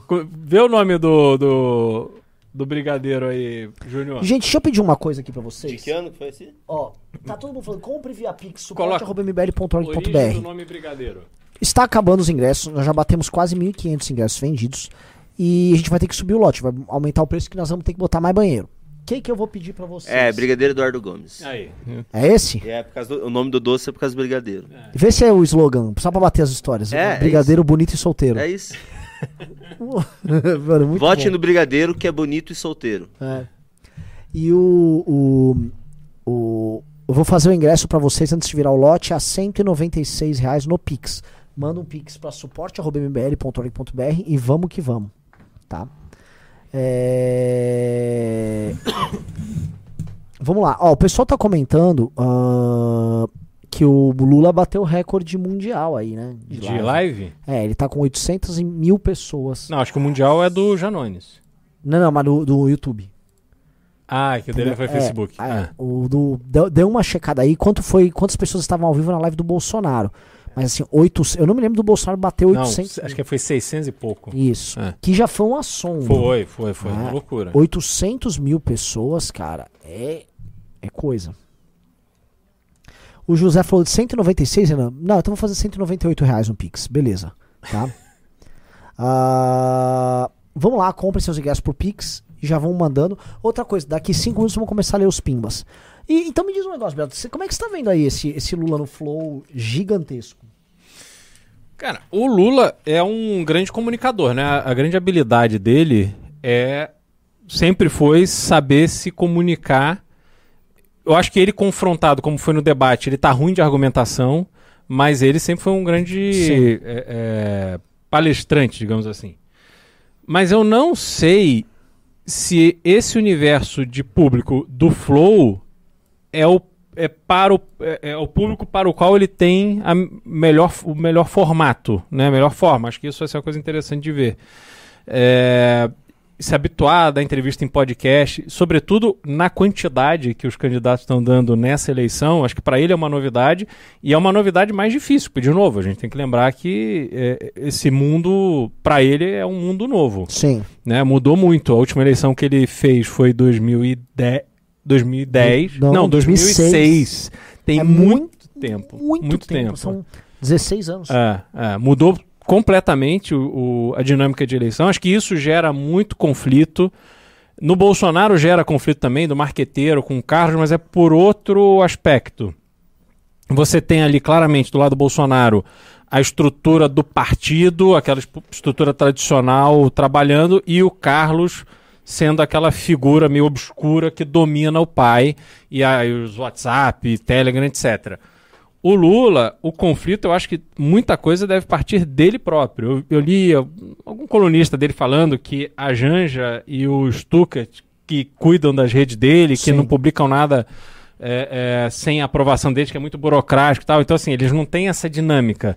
Por isso é que eu acho que o Janones na campanha do Lula foi a grande aquisição para dar competitividade a ele nessa realidade que a gente vive. Uhum. Entendeu? É, não fosse isso, acho que seria uma campanha muito mais chata, muito menos de- competitiva, digamos assim, para um campo que o Bolsonaro ganha de lavada. Sim. Né? Agora, esses 800 mil certamente foi uma mobilização imensa que fizeram para jogar a gente ali. Assim, Sim. é, não- Não, o Janones foi colocado nessa mobilização. É. Ele tava ensinando as pessoas no Facebook a como pesquisar Flow. Gente, Flow se escreve assim, ó, F-L-O-W. Você vai no YouTube, bota lá, YouTube, aí escreve F-L-O-W, pronto, vai aparecer a cara bonita do Lula. Você clica lá e assiste com a família. É isso. tipo assim, ele tava dando instruções pra galera. Não, e... e é impressionante como ele conhece bem o público dele. Pra caralho. Ele sabe exatamente o que, que ele tem que falar, ele sabe como mobilizar. E assim, e ele é malandro no sentido de que ele fez todas essas bizarrices. Aí acho que é o Lira, que, não, não é o Lira, quem que pediu a cassação dele? O Ciro Nogueira, enfim, alguém. Foi, é. É, tipo, alguém tá pedindo a cassação dele. Só que o mandato termina dia 31 Sim. de janeiro. Então, tipo, dane-se, não vão caçar, e mesmo se caçarem, ele já tá com o próximo mandato garantido. Então, ele realmente é habilidoso. Agora, continuo achando que ele errou. Ele poderia ter sido um candidato para agitar o primeiro turno com muito mais competência do que o padre Kelmo que ficou ali jogando, né, fazendo dobradinha com o Bolsonaro. É, poderia ter saído maior, apesar de perder o mandato. Não sei se isso para ele talvez seja preocupação, ficar sem mandato e tal, mas acho que ele teria condição de, de ter trabalhado toda essa máquina a favor dele, se entregou para o Lula, enfim, está fazendo alguma conta ali que eu não sei qual é, mas é, realmente para o Lula foi é, importante. Né? Sim. É, assim, os números dos dois candidatos são muito superlativos em redes. Os dois estão realmente fortes. Assim, a rede de influência que o PT montou aí com essas páginas de fofoca, a, a estratégia de ataque do Janones, eles estão jogando o jogo. Assim, uhum. Eles estão sem o um mínimo pudor. Vamos responder Pimba? Agora vamos, sim, ó. Vamos, vamos começar é, pelo Pix. 20 por 20 pra cima, né? Você avisou, você avisou antes da live? Isso, Não, faz cara. o seguinte: a partir de agora 20 pra cima. Tá. O Bruno Ramos mandou 30 reais. Lula ganhando, vocês acham que uma parcela maior da população vai ser oposição ativa? O povo está bem informado sobre as corrupções. Tá, tá bem informado e tá votando no corrupto. Dois tá, corruptos. Tá, Cara, assim, dane-se, tá ninguém mais liga pra corrupção. Ninguém, ninguém mais liga. Porque o respectivo eleitor de cada um, ele acha que o respectivo candidato que ele vota é, simplesmente foi injustiçado e que é tudo mentira. Uhum. Nossa, que tristeza. Lembra de 2018? Uhum. Aquela esperança, coisa Sim. nova, contra a corrupção. Essa foi uma das coisas, sabe o que, que houve? Houve um erro, aí erro muito nosso, de acreditar que o brasileiro estava tendo uma, uma mudança na, na sua visão de cidadania. Tava tipo, nada. eu não vou aceitar ladrão, eu não vou... Não, o brasileiro não estava aceitando. O brasileiro queria só ter um cara que ele gostasse para votar é. mesmo, e era isso. Uhum. E na época ele era contra a corrupção, depois que ele virou corrupto... Foda-se. O importante é. é. não comer cachorro. É, é. é isso. Ai, ai. Vamos lá. Eric Rizzi mandou. Ah, ele, ele tinha mandado um pimba. Mas ele comprou o ingresso aqui, Renan. Ele falou: Opa, fui demitido do meu emprego hoje e decidi ir pro congresso. Sou pobre, queria ver se alguém pode me ajudar com dois ingressos. Ô, louco, Pô, alguém dois? ajuda aí, manda alguém É, ele lá, comprou aqui o ingresso. Pessoal, quem quiser ajudar o Eric Rizzi, mande o Pimba e escreva: Esse é pro Eric Rizzi. O Adriano Benck mandou cincão. Sou do Rio Grande do Sul e sonho em ser presidente pelo MBL um dia. Tenho 16 anos, mas não vou me acovardar. Somos a última trincheira. Muito obrigado. Fico muito honrado com você tá com essa expectativa e vamos que Ah, vamos. que bom que a gente ainda consegue dar esperança para uma galera sim, mais jovem, sim. né? Mas assim, às vezes até a gente fica mal. A gente tava tendo uma, uma discussão no grupo de WhatsApp sobre futuro de partidos e como vai ficar no Brasil. É uma situação, uma situação horrorosa. É que o Brasil é tão instável que mesmo a situação que a gente olha, situação institucional nessa questão, tudo muda depois. Uhum. As coisas são muito instáveis aqui. Aqui no Brasil a gente tem um negócio assim, a gente coloca um problema e pega uma solução muito bosta que a solução vai ser bem pior. Por exemplo, quando teve aquele antes do fundão eleitoral, eram as empresas. Daí tinha aqueles negócios da da Odebrecht, a lista da Odebrecht. E o pessoal, ah, vamos tirar a doação de empresa porque isso uhum. tá dando muito roubo. E veio a porra do fundão. É. Daí o pessoal ficar reclamando, não, tem muito partido, tem muito partido. E fizeram a cláusula de barreira. Agora não vai ter partido, vai é. ter dois, três partidos. É. E você anos. basicamente teria que... Você não vai ter como se candidatar. Você quer mudar? Você não vai conseguir, você não vai conseguir se candidatar. Sim. Até porque para você ter o dinheiro no partido, pra você concorrer, você vai ter que depender do dono do partido. É. Então a situação que tá ficando é horrível. Eles e mais, fecharam, agora, né? essa do partido, né? Todo mundo do nosso campo compra. Ah, mas tem muito partido é? mesmo. Esse é o imbecil. Pelo menos tem mais opções. Agora, com menos partidos, você tá tudo na mão. É o Valdemar, é o Kassab, é o PT, é o MDB. Acabou. É o, quem? É o PP Ciro. do Ciro Nogueira. Acabou. Nem PSDB tem. Não, nem... E o do União Brasil. Acabou. Não, que União que vai se juntar com o PT. Vai é, é verdade, vai diminuir ainda. É, vai ser uma grande guerra entre esses caras. Vai ser Ciro Nogueira contra Valdemar Costa Neto, contra uhum. Glaze Hoffman. Como esse pessoal não gosta de guerra, vai ser uma grande composição Exato. de todos esses caras. Ai, ai. O Klaus Velo mandou 20 reais. Amoedo declarou voto no Lula para irritar os desafetos do novo. Colocou a vingancinha pessoal na frente de um projeto de longo prazo. Eu achei, eu não sei se foi essa a razão, mas eu acho que é, isso conta também porque basicamente o partido que ele criou foi entregue de bandeja pro Bolsonaro. Tá certo que não foi muita coisa que entregaram, um resto de partido, uhum. mas. O Marcelo Andrade mandou 50 reais, um grande pix. Boa. O MBL News é melhor que o Flow. O Renan é melhor que o Lula. Beraldo, ainda vamos devolver o Brasil para você. Muito obrigado. Temos que fazer essa devolução urgente. Vamos devolver. Oh, já bateu nos 900 mil pessoas no Flow. Meu Deus do céu. O Eduardo Florenciano mandou cincão. Pimba MBL News. Pede pro Renan olhar a mensagem que eu mandei no DM do Insta dele. Meu perfil é Eduardo Florenciano. Beleza, verei.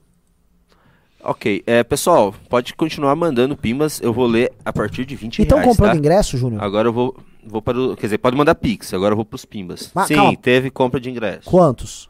Até agora, um. Ah, não, não, gente, um. Ah, é, e você avisou que tem que mandar com Não, e-mail então e vamos fazer- telefone? É, tem que mandar comentário. Deixa eu avisar um negócio, galera. Eu não vou mais fazer preço promocional aqui. Vocês não vão comprar aqui? Compra lá, sem promoção nenhuma, e é o problema de vocês. Pessoal, ó, Que vai a- subir- a vai importância o do lote. Congresso. Você falou da importância do Congresso. Que, que nem eu falei aqui, não vai mais ter partido, não vai mais ter. A gente está correndo contra o tempo. A gente precisa se juntar, tentar fazer um partido, tentar conseguir um partido. Vai ter que ser uma mobilização nacional de resistência. A gente tá. O Ian falou isso ontem, que a gente está numa corrida contra o tempo. Sim. Logo, logo isso vai se fechar e não vai mais ter opção. E não vai ter opção. E aí esqueçam, tá? Esqueçam. Então, E vai muita gente boa lá para discutir isso também. E Uhum. você vai poder participar dessa discussão. Ali é realmente a resistência. O Congresso ali Sim. é a reunião da resistência. Exatamente. Pessoal, eu vou para os pimbas agora. Pode continuar mandando pix acima de 20 que eu vou ler, ok? O Cosmonautics mandou 20 reais. Nanã, fala mais sobre o agro e o centro-oeste. Sou de São Paulo, capital, e fiquei arrepiado com a sua análise sobre a pujança dessa região. Deu até vontade de morar para lá, longe dessa cultura woke falida. bom, assim, é um- esse é um tipo de vídeo que não vai dar muita audiência, só que ele é vídeo muito bom. O mérito do vídeo não é meu, o mérito do vídeo é do Matias Alencastro, que é um, inclusive um, um pesquisador de esquerda, ele é colunista, colunista da Folha, e ele fez um artigo que chama O Grande Centro-Oeste, em que ele disse que por conta da, do crescimento da Ásia, especialmente da China, e da compra de commodities brasileiras, especialmente do agro, o Brasil decadente do litoral, um Brasil aberto para novas experiências, aberto para o mundo, você chegou a ver esse artigo? Não. Esse artigo é muito bom, mas Uhum. muito bom. Assim, é, é- é raro você ver na Folha uma coisa assim e falar, caramba, isso aqui é bom mesmo. E aí ele comenta que é, o Brasil novo surge ali, é um Brasil que começa em Campinas e vai terminar lá em Barcarena, lá no Pará. É, é um Brasil que está com a economia crescendo, é um Brasil que não está num clima down, é um Brasil que também tem sua expressão cultural no sertanejo, e é um Brasil que está dando de ombros para essas discussões que a gente tem aqui. Né? E esse Brasil é o Brasil que o Bolsonaro dialoga. E é um bom Brasil, a gente pega, vai pegar o interior do Paraná, vai pegar o interior de Santa Catarina, vai pegar o interior do Rio Grande do Sul nisso. Na verdade, você vai pegar quase todo o Brasil nisso. Né? E aí eu fui ad- a- colocando mais coisas. Olha, de fato, quem está levando o crescimento econômico em regiões que eram muito pobres no Brasil é, é o agro. Uhum. O agro desenvolveu Rondônia. Gente, a gente fala muito pouco disso. Rondônia cresce pra um caralho. Tá? O agro desenvolveu grande parte do Pará. O agro tá entrando, já entrou no, no, no oeste da Bahia e tá indo pra região central da Bahia. Já já, a região de Salvador, do Recôncavo, é que vai ser a região pobre do estado, que vai ser sustentada pelo interior. É questão de 10, 20 Me anos. falaram uma vez, Renan, que a loja da Gucci, a marca italiana Gucci, que mais vende no Brasil é de Ji-Paraná. De Pa- em Rondônia, É, riquíssimo o povo de Paraná. é. Riquíssimo. Ji-Paraná é rico pra caralho. Pra caralho. E assim, os caras realmente têm uma coisa, Ji-Paraná, muita pista de jatinho, Uhum. igual o Luiz Eduardo Magalhães, igual o Lucas do Rio Verde. Uhum. É outro, não tem nada a ver com o que a gente vive aqui. Ou a grana tá circulando lá, só que não é só grana, não é, não é uma coisa isolada. É, existe um modo de vida, música e tal, um jeito de ser Uhum. desse Brasil interiorano. E aí o que esse Matias, que é um cara de esquerda, ele alerta, olha, é, a esquerda precisa governar com o grande centro-oeste ou ela vai ser governada pelo grande centro-oeste, precisa se adequar a isso, né? com uma visão de esquerda é, querendo ser estratégico. E aí eu falei, olha cara, veja bem, é, eu prefiro ser governado por eles do que pela esquerda, tá? Conheço boa parte da bancada do agro e acho que boa parte do sucesso deles é também um sucesso político. O agro brasileiro, quando fez representação política, ele não fez representação política de merda. Uhum. Você tinha a UDR e depois teve a Confederação Nacional da Agricultura, a CNA. Conheço muito a CNA. Os caras são muito competentes. Muito assim. Ninguém vai passar por nenhum tema que interessa ao agro. A Frente Parlamentar da Agricultura, ela se orgulha, ela nunca perdeu uma votação em toda a história dela. Ela nunca perdeu uma votação. É Cara, incrível. é, é, eles têm. Eles tinham na última legislatura 181 deputados da FPA. Reuniões regulares e programáticas na frente que nenhum partido tem. Nenhum partido. Por exemplo, a frente parlamentar, eu já fui nos almoços deles e nas reuniões. Eles têm uma casa em Brasília, enorme. E aí você vai ter um almoço enorme com um monte de deputado. E assim, vamos debater agora este PL aqui. Cara, reuniões técnicas, técnicos pra lá e pra cá. Tudo que um partido deveria ser, a frente parlamentar da agricultura é. Gigante, negócio bem feito. Aí vai ver se a indústria tem isso. Eles contratam os lobistas e mandam lá. Vê se o serviço tem isso. Ninguém tem. O agro fez o trabalho político, o agro fez o trabalho econômico e o agro faz o trabalho instintivamente, porque não foi uma coisa combinada, cultural. Os maiores artistas do Brasil são artistas sertanejos. E eles estão dominando o game. Então eu fiz um vídeo é, falando sobre isso. é, e a galera tá gostando. Mas né, não, é, não é um- não é um hit o vídeo. Muito bom. Maravilha. Uma coisa engraçada, é, quando eu tinha uns 13, 14 anos, eu morava no oeste do Paraná, era assim, todo mundo tava indo pra Rondônia e Tocantins comprar terra baratíssima, baratíssima. Essa galera tá muito rica hoje. Muito, Muito. muito, muito, muito. Compraram a, a troco de nada, terrenos enormes, assim, Sim. vendia um carro, um, um golzinho bo- ah, quadrado ainda pra comprar Um terra quadrado, É? é. Mas eu tenho, eu tenho um amigo, o, era o casal com dois filhos. E os filhos, os pais mandaram para os Estados Unidos morar na casa de um casal de conhecidos que estavam lá na Flórida, porque os pais venderam tudo aqui e foram para Rondônia nessa época. E era assim, era uma aventura, né? Foram, ele foi desbravar a terra, fazer fazenda sozinho de carro. Cara, um negócio assim, a história é incrível. E hoje eles estão super bem. Os filhos nunca mais voltaram, porque não tinha educação, não tinha como É, não tinha o que cuidar. fazer. Tinha que fazer. Mas, assim, foi um projeto de 20 anos que transformou a vida deles. É uma coisa impressionante. E tão ricos, né? Assim, Muito ricos. É, é, me contam as histórias de Luiz Eduardo Magalhães, cara, Uhum. similares. Assim, os gaúchos que foram pra lá eram uns gaúchos largados. Tal, começou região ruim pra Uhum. plantar no começo. Hoje, assim, a, a, o Luiz Eduardo Magalhães, não sei se ainda é, mas com certeza é um dos cinco maiores PIBs per capita do Brasil. Pista de jatinho pra lá É. e pra cá. Uhum. É, e influenciando todo. Assim, o oeste da Bahia tá todo tomado, no bom sentido, pô. Uhum. Eu O- conheci o camarada que é criador, tinha um. Criador de frango em Luiz Eduardo Magalhães. 500 milhões de reais por ano de faturamento. Hum. E tenta imaginar, isso há, sei lá, 30 anos nem sequer existia. Não, a cidade nem existia, né? Uhum, Era- é. O nome é Luiz, o nome é. Enfim. A gente precisa de uma revolução dessa industrial, Renan. Bora colocar. Vitor mandou 20 reais. Vou passar pano, pa- pano pro Amoedo sim. Como a qualquer um do nosso campo. A declaração de voto dele não foi de subserviência, como foi a do Moro. Danilo acertou em não criticá-lo no Twitter. Sh- é, PS, show de jingles no Congresso, por favor.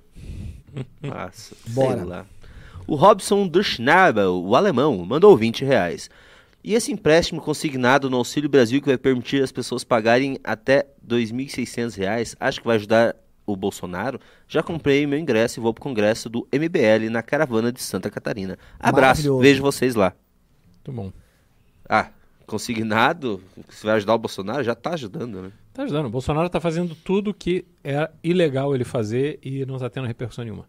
Cosmonautics mandou 10 reais. Você acha que os calvos são os mais próximos dos anjos, deixa o like aí, galera bonita. Eu sim, eu não, eu nunca, mandou cincão. Se o Nicolas se arrependesse de ser gado e falasse de entrar no MBL, vocês iriam aceitar? É, entrar, entrar, acho que não, mas assim, ele realmente é muito bom no que ele faz. Só que tem uma coisa, gente. O Nicolas da última eleição chamava-se Joyce Hasselman. Uhum. E ela abandonou o Bolsonaro e teve acho que 13 mil votos. É, isso aí é um empréstimo que eles fazem de credibilidade alheia, né? No fundo, o cara, a vida dele depende do Bolsonaro. O Pablo Gia Rosaro mandou 20.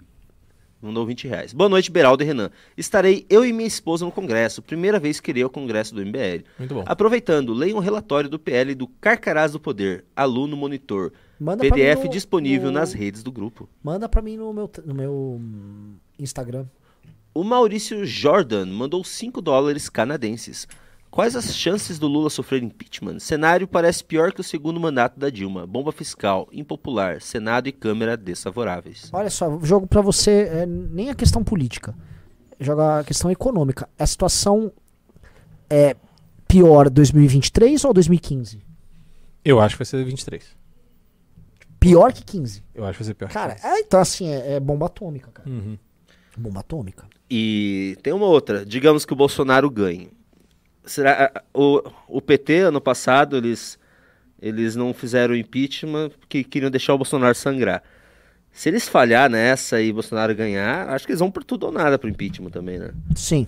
É, Eu acho. Ah, vamos aproveitar a, se a- a crise. Vamos pegar a pergunta?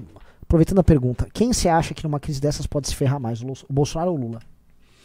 Eu acho que o Bolsonaro tende a se ferrar mais. Porque há uma grande expectativa que se o Lula, vamos lá, se o Lula ganhar, as pessoas vão acreditar todo o desastre econômico no fato do Lula ter ganho e que o Bolsonaro seria muito melhor. Sim.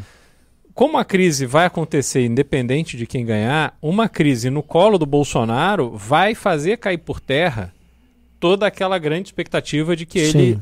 E não dá para dizer, porque assim, o Bolsonaro já tem um Congresso. O Bolsonaro ganhando vai ter a presidência da República.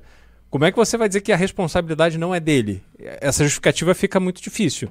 Se surgir ou surgirem novas lideranças para combater isso de uma forma eficiente, eu acho que o bolsonarismo vai perder muito mais do que perderia o PT, que sempre vai ter metade da população ali defendendo, apesar de tudo.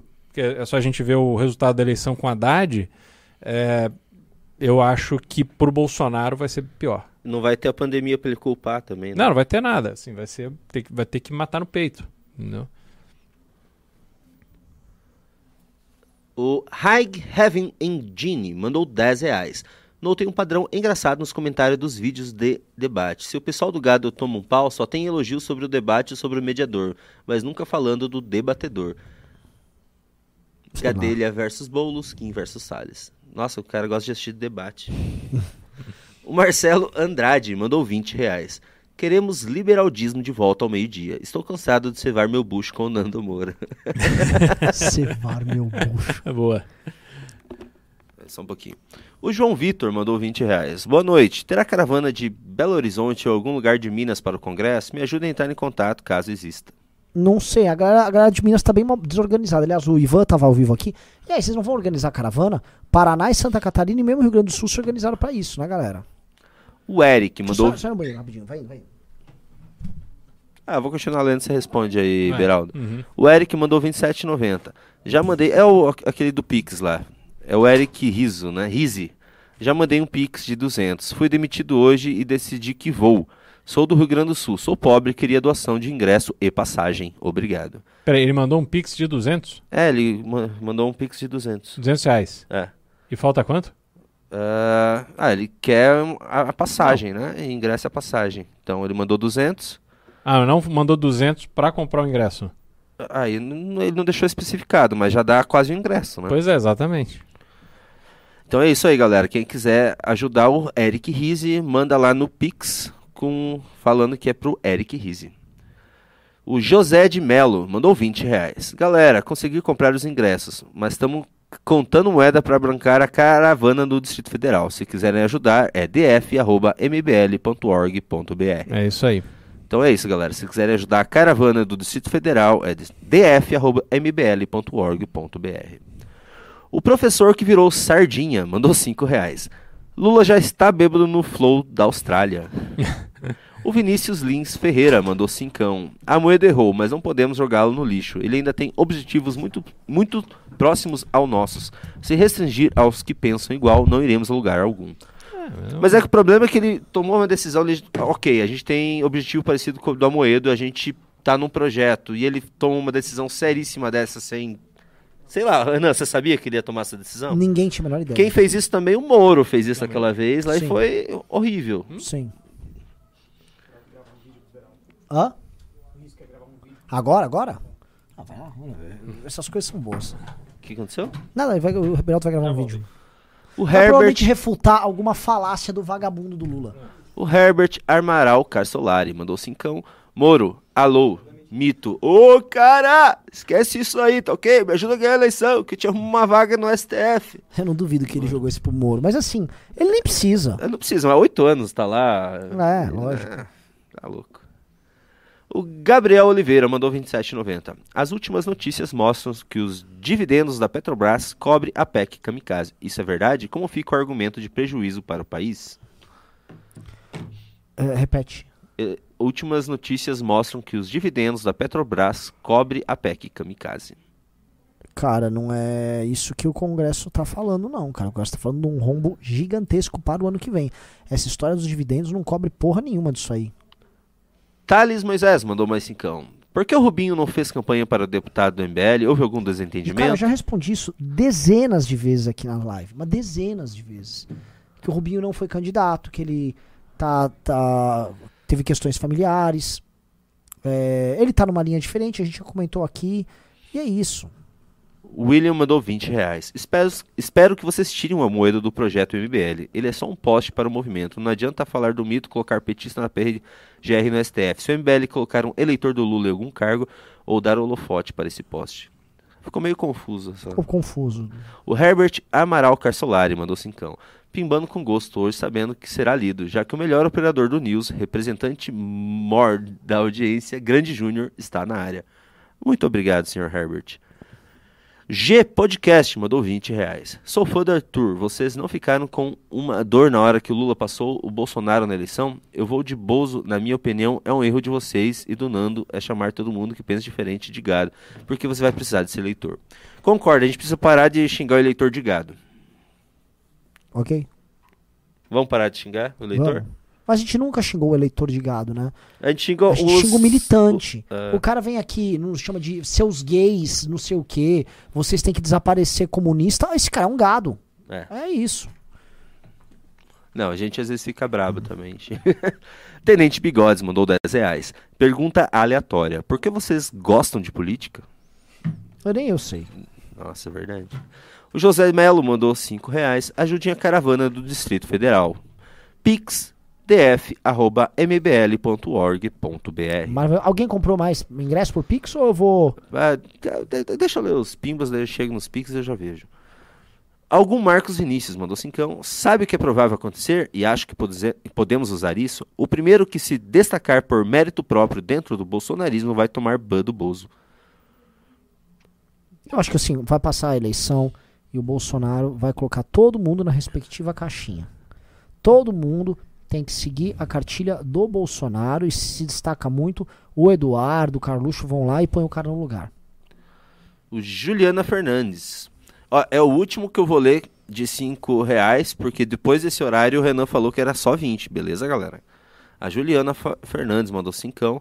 Vocês viram o mega tweet do Beraldo Nas... Ah!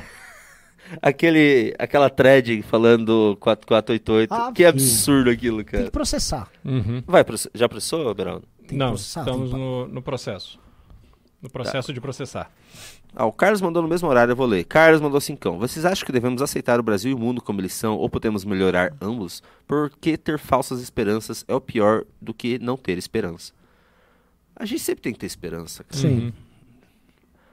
Marcos Sá mandou 20 reais. Renan, gostei da sua análise sobre o agro no Brasil. Nessa toada, muito se fala do futuro protagonismo da Polônia com o combate da cultura woke espalhada na Europa. O que você acha? Eu acho que qualquer país que fizer o combate a essa estratégia de guerra híbrida, que é a imposição dessa cultura woke, que é basicamente a destruição, fragmentação da sociedade, algo que ajuda grandes corporações internacionais e a própria política externa norte-americana, todo mundo que se proteger disso vai levar vantagem. E todo mundo que ficar acreditando que ah, é uma sociedade aberta vai tomar na tarraqueta. Isso é bem óbvio. É, e acho que está ficando cada vez mais óbvio. E ficou óbvio muito agora no caso do Irã. Não sei se você viu assim, teve um caso que assim, é ah, horroroso, que é uma mulher, ah, por causa da questão do, de usar o, o véu lá, ela foi decapitada, se não me engano, mataram ela vi, assim, de forma brutal. Uhum. E aí várias mulheres começaram a protestar, maravilhoso, porque assim, foi brutal, foi um negócio sólido que fizeram com ela. Aí a coisa virou, de repente, de um protesto disso, começou a virar mulheres é, com peito na rua, começou a virar aquelas coisas, e aí campanhas gringas lá fora, da mesma turma que toca essas agendas trans, aborto, não sei o quê, que chegou no Brasil. Aí chegou no Brasil, artistas que estão fazendo campanha pro PT deram uma pausa pra fazer campanha pro PT para cortar o cabelo. Então, você entende assim, pega uma pauta, um, um tema que houve, e aí vem essa campanha de propaganda que a esquerda faz, ela se apropria, transforma numa causa identitária Uhum. e virou uma causa identitária o que está acontecendo no Irã. E isso é uma forma que os Estados Unidos, e isso é uma forma de guerra híbrida, é sobre isso, de influenciar nas relações ah, sociais, econômicas e culturais de um determinado país com base nisso, né? E o uso das redes sociais é feito para isso e certamente as próprias redes sociais são um instrumento de fazer isso. Então é foda. É, e falando nisso, já a- amanhã o soldado Renan contra a Cultura Woke vai estar em campo já, Renan.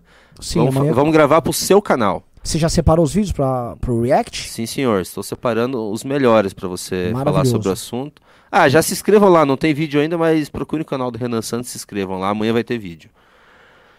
Ah, o Tito mandou 20 reais e falou: melhor para 26 é o Bozo levar essa. Assim a bomba fiscal estoura no colo dele e chega enfraquecido e do outro lado. Lula não tem poder da máquina na mão para criar um novo poste. O que acham? Hashtag Esquece. Gentile 2026. O- A gente tem o- que pensar no nosso, É, né? a gente tem que pensar no nosso ganhar. projeto, foda-se isso. Assim, gente, foda-se tudo.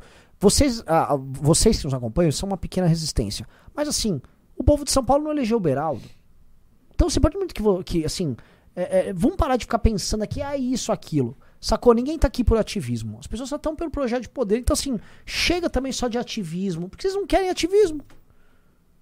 Não quiseram. A votação do Kim diminuiu. Pau no cu também. Vamos fazer o que tem que fazer. Vamos tentar ganhar a eleição. Esse é o foco. Foi Fábio? Santos Não. ah, mandou cincão. Muito claro. Ah, Juliano Rafael Enamoto mandou 27,90. O agro não ampliou candidatos com predicados no Congresso. Elegeram bolsonaristas. Mentira. Capitão Fulano. mentira. Até mentira, eles perderam representatividade. Mentira. O agro, o você não conhece nada do- da bancada do agro. O agro já tinha bancada gigante muito antes do Bolsonaro. E ele continua tendo bancada. Agora tem uma convergência, sabe? Muitos caras que já eram do agro antes, eles passaram a ser Bolsonaro. Vou dar um exemplo. O Heinz. O Heinz, ele sempre era eleito como cara do agro. Agora, o eleitor dele também é Bolsonaro, beleza, ele vota no Bolsonaro e mantém a pauta agro. O, a- o Caiado era um deputado federal ligado ao agro. Ah, agora ele também. Beleza, mistura as coisas. Tem problema nenhum pra eles. Marconi Perillo. Nossa, bem lembrado. Felipe Donadi mandou 20 reais. Lula não se comprometeu a não aumentar as cadeiras do STF. Reparem, Lula não se comprometeu a não aumentar as cadeiras do STF. Lula. Tá, a gente entendeu. Glauco Morandini mandou 5. E o Man with No Name mandou 20 reais. O que vocês acham das censuras do STF? Será que o nosso maior problema é Lula ou Bolsonaro mesmo? Porque parece que. Porque parece é que, independente do presidente, o Supremo já governa o país. Pior, maior parte da população não sabe o que é STF. É verdade. Mas assim, o problema é que as coisas são ajustadas politicamente, né? Você tem um, um pacto das elites políticas apoiando o Lula.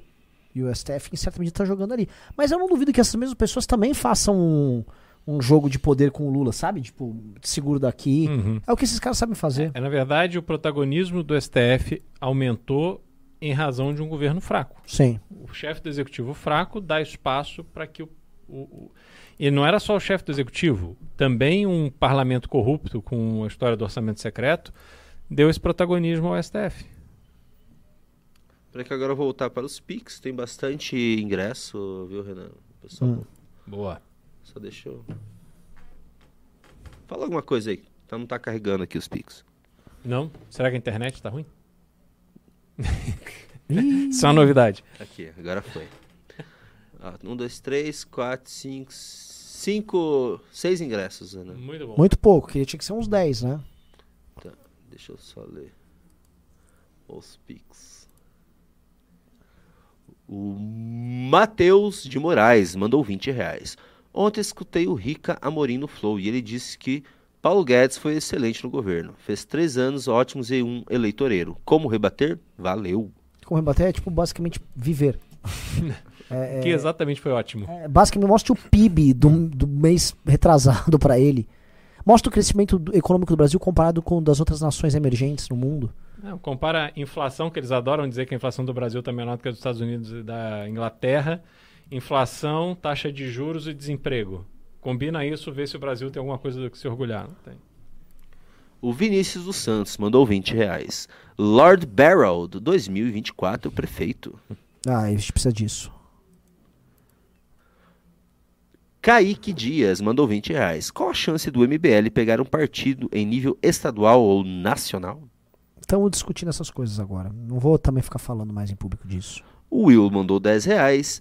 O Lucas Ajona mandou 20 reais. Vamos debater meio ambiente no congresso do MBL? Me procure lá, Lucas Arjona, Mamutes da Força. Bora. O Anderley Pastrello mandou 20 reais. Pessoal, como estão planejando a segurança do Congresso, me preocupo porque sempre tem algum maluco de plantão. Tem bastante segurança no Congresso. Meu irmão é muito, muito chato com essas coisas. E eu fico muito puto porque encarece demais o Congresso. E meu irmão é meio dedo solto. Ele Hum. vai contratando as coisas e tal. Então vai ter bastante segurança. Isso vai- é uma coisa que vai ter. Acabamos as participações. E acabamos senhor. assim, faltando três minutos pra Uhum. encerrar, exatamente no time. Então cabe agora o Beraldo fazer um belo encerramento. Fazer um. uma- um, milhão, um milhão e cem mil no Flow. É, fazer esse registro de 1 milhão e 100 mil pessoas assistindo Lula no Flow, que é uma coisa impressionante. Agora, pessoal, sim, sendo muito objetivo, o que essas eleições mostraram pra gente no primeiro turno é que o nosso campo, que talvez seja o campo que guarda alguma sanidade no debate político brasileiro, ele perdeu muita gente para os extremos. Sobretudo para o bolsonarismo. Eu, eu avalio que muita gente embarcou no bolsonarismo, muita gente embarcou na paranoia de votar numa Carla Zambelli, no Eduardo Bolsonaro, que é para ajudar o Bolsonaro a vencer o PT e tal, que é uma atitude completamente insana. Né? Todo o esforço que a gente fez ao longo de toda a campanha para que as pessoas entendessem a, né, a- a importância de ter ali uma bancada de resistência, esse trabalho não surtiu o efeito esperado. E a gente viu isso não só nas nossas campanhas, a gente viu assim, candidatos que disputavam esse voto com a gente, tiveram uma votação bastante frustrante. Sim. E isso mostra o seguinte: a gente que enxerga o que está acontecendo, a gente tem que ter paciência, a gente tem que ter resiliência e esperar essa onda passar, porque essa onda vai passar. E nós vamos ter que enfrentar inúmeros problemas que a gente não tem hoje, que a gente vai passar a ter a partir do ano que vem, para os próximos anos, mas é extremamente importante que vocês compreendam que a esperança permanece e o nosso senso de responsabilidade, o nosso comprometimento com esse trabalho que precisa ser feito no Brasil permanece. Participar do Congresso do MBL desse ano, esse ano tão difícil para o MBL, porque a gente teve todo evento Kim, evento Arthur, frustramos a, a, a candidatura do Arthur para governador, depois fizemos as campanhas para deputado, não tivemos o resultado que a gente queria e a gente está no Brasil assim numa eleição completamente maluca. O Congresso do MBL esse ano vai ser essencial. Então, a sua participação lá, para estar lá, para ouvir, para discutir, para entender, é extremamente importante. Então, assim, não fica com a bunda sentada no sofá. Você precisa levantar e fazer alguma coisa. E o que de melhor você pode fazer agora é participar do Congresso MBL um dia só, um sábado. Então, se você nem isso você quiser fazer, aí realmente, cara, É, fica aí fechado em casa assistindo. maravilhoso. Tá, o apelo que o Beraldo tá fazendo é o seguinte: olha só, galera. As eleições estão demonstrando que, caso você que acha cringe compartilhar o conteúdo nosso, acha, não sei, ah, eu vou ficar me dispondo aqui. Caso você queira realmente se fuder vendo esses dois filhos da puta botarem no cu de todo mundo, essa é a verdade. Caso você decida isso, não reclama depois quando você não tiver nenhuma opção, porque você não vai ter. As coisas estão sendo montadas, você não tem nenhuma opção. Se você tiver o mínimo de dignidade, pegue e vá pra porra do Congresso. Ah, mas eu queria ver online. É ao vivo. Coisas se constroem ao vivo. Para de acreditar que tudo é online. É assim, você vai ter uma namorada online? Você vai fazer sexo online? Tudo é de mentira online. Sacou? Você não vai, você come as coisas online? Não, comida. Não, não come. Então, assim, as coisas você faz ao vivo. Política você faz olho no Ofendeu metade dos eleitores do Kim agora. Ah, mas é verdade. Então, assim, saia da porra da tua casa e vá pro evento. Cara, posso falar uma coisa? O- a campanha pelo voto nulo ganhou uma, um apoio de força agora, de peso. Toguro. Toguro vai votar nulo? É. Bolsonaro ou Lula, tanto faz. Busão passa às 5 da manhã todo dia. Não vai trabalhar menos nem sair mais cedo pro trabalho, entende? Nada mudará. Para de encher por política. Falou de Lula e Bolsonaro do meu lado. É bloco eterno. Caralho, simplesmente o herói Toguro. É, não, não deixa tirarem essa escolha de você. Eles querem que você escolha Lula ou Bolsonaro. Vote nulo, seja resistência. É isso aí. Maravilhoso. Então, galera, esse foi nosso recado e fomos. Abraço.